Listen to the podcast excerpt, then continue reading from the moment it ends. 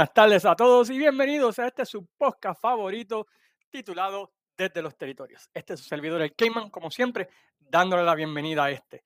Todo, como toda la semana, estaremos cubriendo la historia de uno de los antiguos territorios de la lucha libre, uno de los años más famosos en la isla de Puerto Rico, o una biografía de uno de los luchadores de la era de los territorios.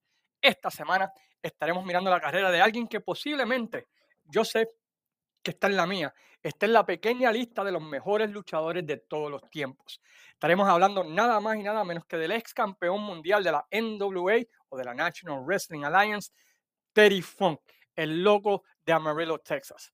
Pero antes de comenzar, queremos como siempre agradecer a las siguientes páginas por compartir y darle share al podcast. Entre ellas, la empresa número uno de Florida, Pride of Wrestling, de nuestro amigo Robbie Joe Sánchez, que también tiene un podcast, así que chequen su página Pride of Wrestling para que vean más acerca de este podcast en el cual pues, yo estuve presente y fui invitado hace par de días atrás. Saludos, Robbie. Fiebre Wrestling, la página Forjados en el Deportes, Pico Reviews, Impacto Estelar, la página Fanáticos de la Lucha Libre Old School, La Vuelta, Trifulca Media, Pro Wrestling Puerto Rico Forum, República Wrestling y por supuesto a cada uno de todos ustedes por sacar de su tiempo y escuchar el podcast.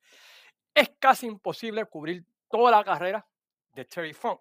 Tendríamos que estar aquí básicamente 50 años, pero trataremos de cubrir lo más importante de la carrera de uno de los luchadores más influyentes y más interesantes en el sentido de poder adaptarse a los cambios del negocio y poder ser exitoso en cada uno de los cambios del mundo de la lucha libre.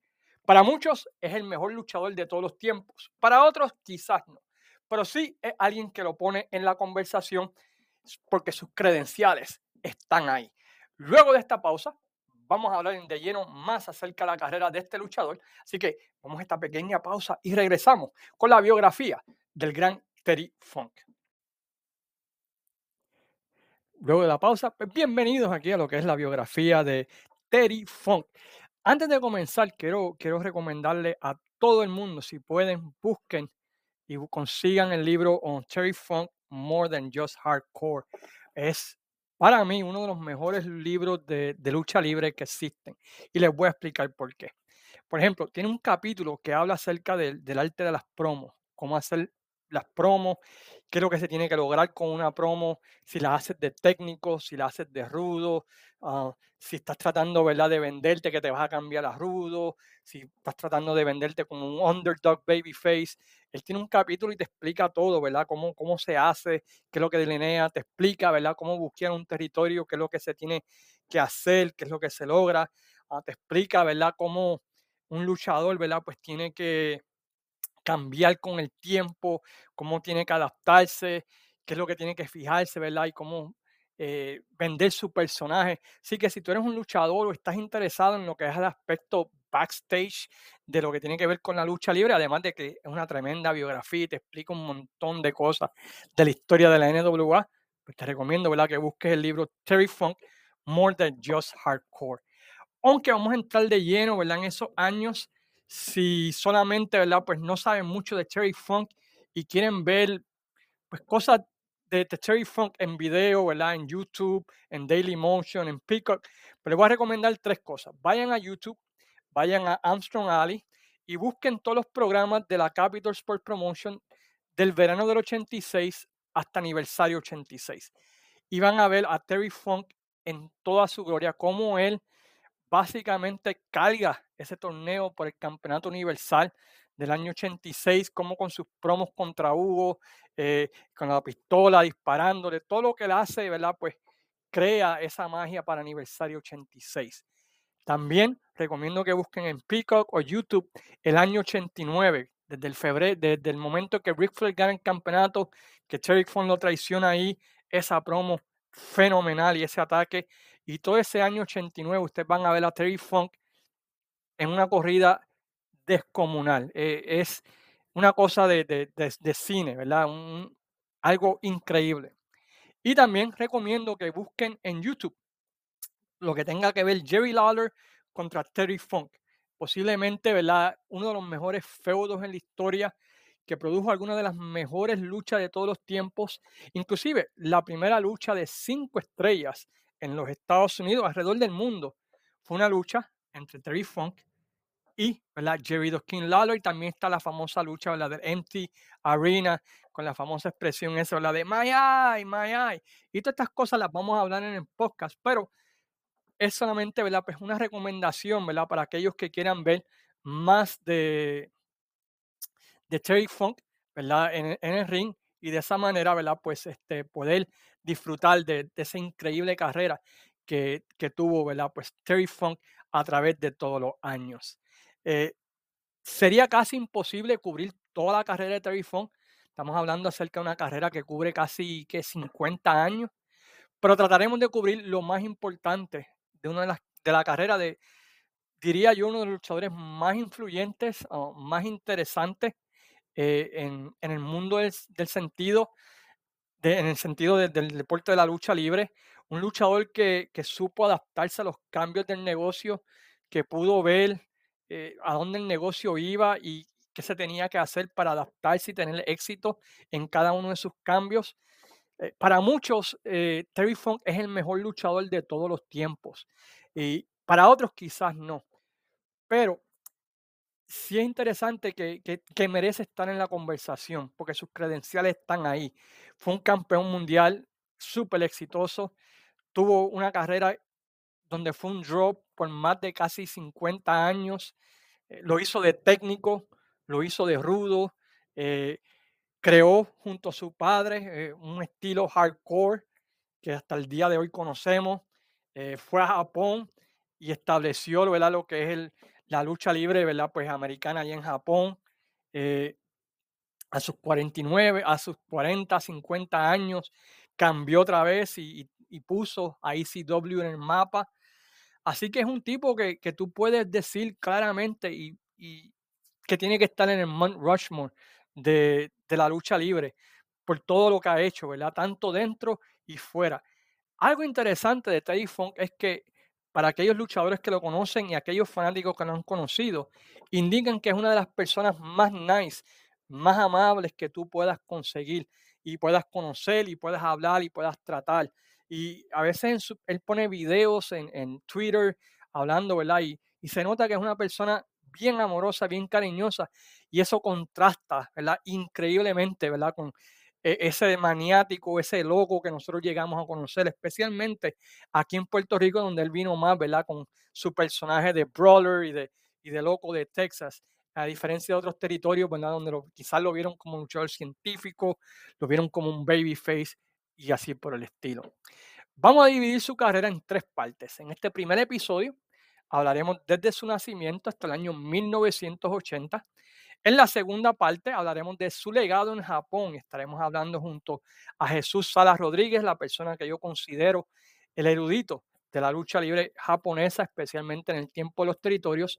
Y en la tercera parte, que quizás sea en el mismo podcast de la segunda, pues hablaremos de su corrida en los diferentes territorios, incluyendo, ¿verdad?, el increíble run que tuvo en Puerto Rico en el año 1986, su feudo con el Invader del 82, que también estuvo fuera de liga, y así por el estilo. Nacido en junio 30 del año 1944 bajo el nombre de Terence Funk, en la ciudad donde nació mi hijo y mi hija, Herman, Indiana, una ciudad más o menos a 25 millas al sureste de la ciudad de Chicago, en lo que es un área conocida por las factorías de acero como Inland Steel, US Steel y otras que hacían de esa localidad en los años 40 y 50 una de las ciudades mejor paradas económicamente en aquel tiempo. Su padre, Doris Funk Sr., en Indiana había sido un All-State en el deporte de la lucha libre, inclusive eh, tuvo récords de lucha libre, ¿verdad? Amateur en high school hasta los 80 y 90, increíblemente. Y durante el tiempo del nacimiento, ¿verdad? De, Terry Funk, él ya luchaba para la empresa de Tom Pax, quien corría en el área conocida como Northwest Indiana o Chicagoland, un área que, que conlleva esa parte noroeste del estado de Indiana y las ciudades al sur del área de Chicago. Y estaba también afiliada a la empresa, ¿verdad? Dumont de Chicago que cubrimos hace varias semanas en el podcast. Esa área de Indiana es interesante porque a pesar de que es el estado de Indiana, toda la televisión, todo lo que, todo lo que, la radio, todo se mueve alrededor de lo que sucede en la ciudad de Chicago. Inclusive el 80-90% de las personas que viven allí que no trabajan en las factorías de acero, trabajan en la ciudad de Chicago. Luego, durante ese tiempo, pues el papá de Dory Funk, eh, de Terry Funk, perdón, se va al Navy, pero en la Segunda Guerra Mundial, luego de haber servido en el Navy, muda a su familia al estado de Texas en 1948 para trabajar para la empresa que se conocía como Southwest Sports Enterprises y fue en el área de Amarillo, Texas, donde Terry Funk creció en el deporte junto a su hermano. Él también es campeón mundial de la NWA, Dory Funk Jr. Durante su tiempo juvenil o de adolescencia participó en el deporte de lucha libre en high school, al igual que su padre, y fútbol americano. Esto generó una beca para poder jugar fútbol en una de las universidades que diríamos que más luchadores produjo. Estamos hablando de la Universidad de West Texas, de donde salieron una friolera de luchadores profesionales, casi todos Hall of Fame. Dick Murdoch, Dusty Rose, Bruce Brody, Stan Hansen, Tito Santana, Tolly Blanchard, eh, Manny Fernández, Bobby Duncan y muchos así por el estilo. Durante los finales de los 50, principios de los 60, Frank, eh, Dory Funk padre, junto a otros socios, compran el territorio de los Western States de manos de Dory Dutton, y este es el territorio que llegamos a conocer bajo el nombre de Amarillo, Texas, el cual también hemos cubierto en nuestra serie ¿verdad? de podcast y el cual pueden escuchar en todas sus plataformas digitales favoritas o Spotify. Y pueden aprender más acerca de ese territorio y cómo es ese territorio, ¿verdad? Se puede decir que es la casa que inventó el hardcore, por decirlo así. Durante ese tiempo, Terry Funk trabajó básicamente en todo lo que tenía que ver con el deporte de lucha libre. Estamos hablando desde montar el ring hasta vender los programas, vender boletos, llevar los jackets de los luchadores al camerino, básicamente poner los pósters en, los pósters en los postes, claro está, hacer la promoción, básicamente todo lo que se podía hacer, él lo hizo ya que era un negocio familiar y todo el mundo tenía que contribuir, ¿verdad? A, eh, al negocio de la familia. Finalmente, a la edad de 21 años, hace su debut luchando. Chequense en esto. Su primera lucha no fue contra Julio el Matapuerco ahí de Babate, no, fue contra Sputnik Monroe, uno de los luchadores más populares del sur y un luchador, ¿verdad? Pues que también hemos hablado en el podcast, ¿verdad? Que fue el hombre que, por decirlo así, terminó la división racial en el deporte de la lucha libre en los Estados Unidos, derrotando a este el 12 de septiembre de ese año. Dory Funk, Terry Funk, perdón, continúa trabajando en el territorio de su padre, ganando su primer título, haciendo pareja con alguien que más adelante llegó a ser su enemigo y con quien tuvo un increíble feudo. Estamos hablando con el Native American Wahoo McDaniel, ganando los campeonatos de Norteamérica en parejas, que eran los títulos importantes de ese territorio. Como era costumbre, cuando se veía a alguien con talento que podía representar a la NWA, pues se enviaba, por decirlo así, a otros territorios, ¿verdad? Para que adquiriera experiencia, para que se desarrollara y luego regresara, ¿verdad? A su territorio base. Y Funk, pues no fue una excepción y fue enviado primeramente a la meca de la NWA, San Luis y a los Central States y también al territorio de la Florida. Pero hay que ser justo. A diferencia de la tradición, donde usualmente los luchadores empezaban en la primera lucha o la segunda lucha, en muchas de estas luchas, Funk luchó en contra de luchadores ya establecidos. Estamos hablando de luchadores como Mike DiBiase, Victor Bruiser, Don Jardine, Fritz Bonerick y muchos otros estelaristas. Claro está, en parte por su apellido, ¿verdad? Era un Funk. Y porque el tipo también era un natural, que dependiendo del territorio, te podía trabajar tanto de técnico como de rudo. Algo interesante de Terry Funk en ese tiempo es que él era como su hermano, Dory Funk, un luchador científico. No era el brawler que conocimos. Eso, ese personaje vino más en los 80, ¿verdad? Cuando él necesitaba, ¿verdad? Pues en los Estados Unidos llegar a un territorio establecerlo y calentarlo, por decirlo así. Inclusive su libro menciona que si tú le dabas a él tres semanas, él podía calentar el territorio. Y tenemos evidencia de eso, ¿verdad? En WCW en el 89 en Memphis en, en 82 y también tenemos evidencia de eso, ¿verdad? En Puerto Rico para aniversario 86. En ese tiempo, interesantemente, en el territorio de Florida existe una lucha entre Terry Funk y Huracán Castillo Padre, que tiene que, men, si algún día aparece ese video, que sé que es difícil, ¿verdad? Porque durante, ya durante este, ese tiempo todavía, ¿verdad? Pues eh, se, se grababa por encima y así por el estilo con el BTR, pero sería interesante ver una lucha entre Terry Funk y Huracán Castillo en ese tiempo. En el 68, los hermanos Funk se embargan en un feudo por los campeonatos mundiales de la NWA frente a los Infernos, una de las parejas más exitosas del área sur de los Estados Unidos, intercambiándose el título en varias ocasiones y llevando este feudo a los diferentes territorios del sur. Lo vemos en Big Time Wrestling, lo vemos en Southwest, lo vemos en el territorio de Amarillo, lo vemos inclusive ese, ese feudo en el territorio de la Florida. En el 69, su hermano Dory gana el campeonato mundial. Y aquí sucede algo súper interesante, ¿verdad? Que básicamente moldea lo que es el booking de la NWA por los próximos 10 años. Y me explico. Primeramente, eh, comienza una era dorada para la National Wrestling Alliance con los Funk con el control del título.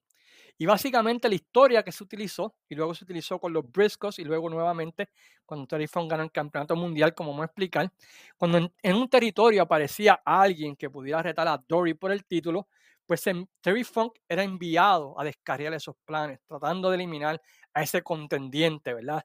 Y él llegaba al territorio antes que Dory, decía, tú no te vas a enfrentar a mi hermano, y comenzaba un feudo, y tuvo feudos increíbles durante ese tiempo con luchadores de la talla de Harley Race, que inclusive llevó a lucha encadenado, enjaulados, Texas Death Match, tuvo otro feudo contra Blackjack Lanza, en la Florida tuvo feudos contra Dale Lewis y Boo Ramos, en Georgia tuvo feudos y las Carolinas contra Mr. Wrestling, Wahoo McDaniel, Johnny Weaver, Básicamente, si estaban listos para retar por el título, pues Terry era enviado antes de que llegara Dory a luchar contra el oponente. Esto fue un boom económico para la NWA, con su hermano reinando por 1563 días, el reinado más largo e ininterrumpido desde el primer reinado de Lutes en 1943. Y yo quiero que ustedes piensen en esto. Sabemos que Roman Reigns tiene mil y pico de días, pero sus defensas titulares, pues es una aquí, una en dos meses y así por el estilo.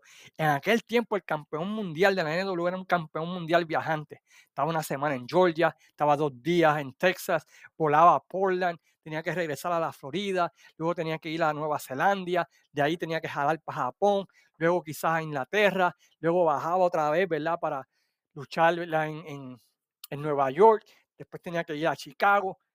1563 días como campeón mundial de la NWA en una época que se luchaba siete días a la semana, ocho carteleras o nueve carteleras a la semana.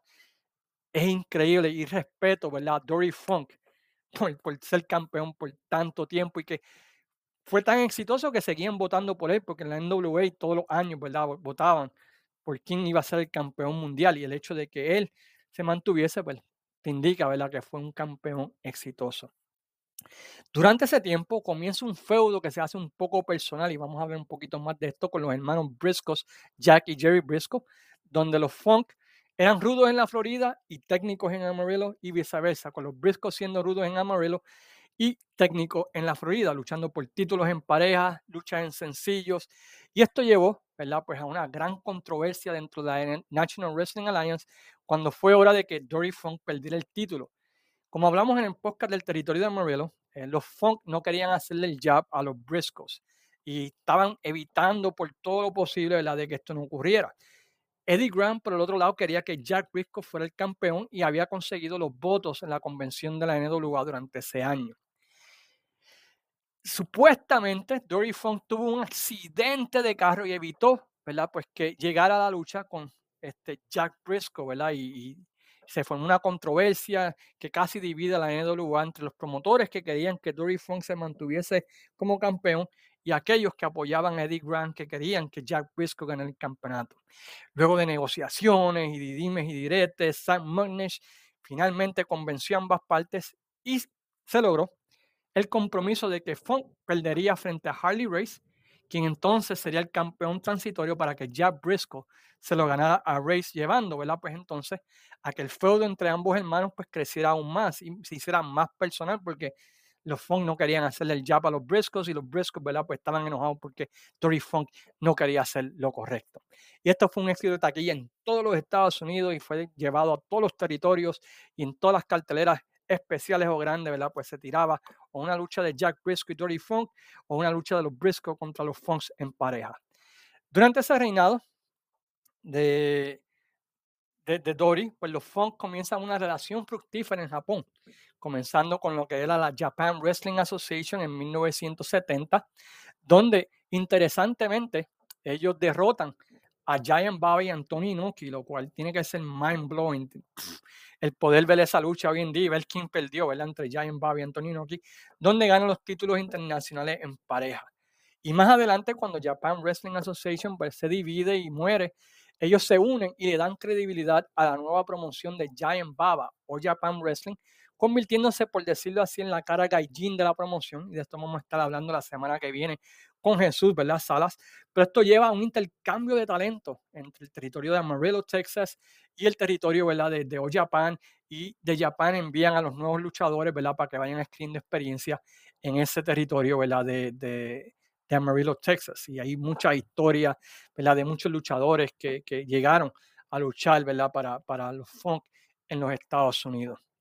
Todo esto uh, sin descuidar el territorio de Amarillo, Texas, donde todavía pues eran la cara principal del territorio, donde tuvieron increíble, donde tuvo Terry Funk increíbles feudos frente a Ciclón Negro, Dick Murdoch, Bobby Duncan por el campeonato principal del territorio. Este sketch tenía que estar súper loco.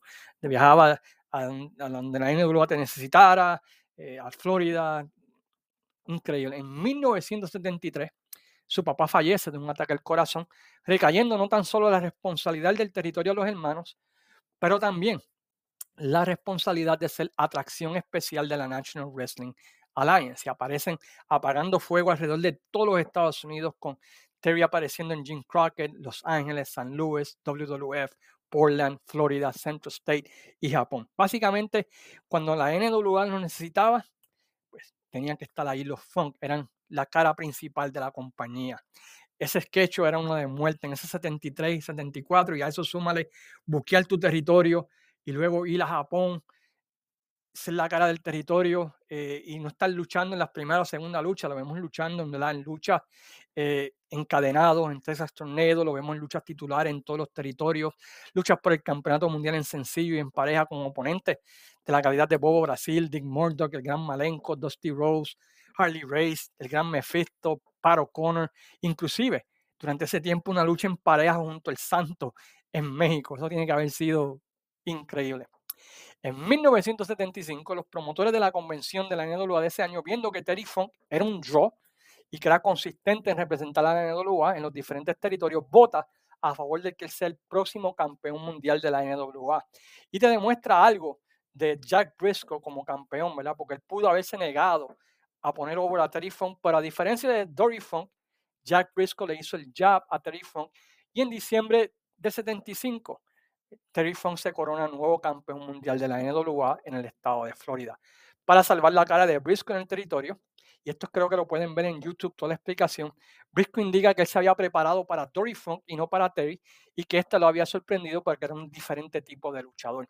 Y esto, ¿verdad? Pues ayuda a vender las revanchas y así por el estilo, de, y calienta aún más el feudo de los Funk contra los Briscoes, que fue uno de los feudos principales de los años 70 en la NWA alrededor de todos los Estados Unidos. El reinado de Terry Funk fue increíblemente exitoso debido a que él podía luchar como un luchador científico o un brawler.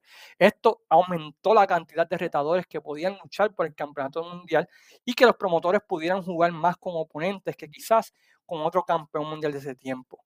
Y esto llevó a que Funk defendiera el título mundial frente a un luchador un día como Abdullah y Chic y el otro día contra un Billy Robinson o, ¿verdad? o un Jack Briscoe. Había más variedad de defensas titulares durante el tiempo que Terry Funk era campeón mundial.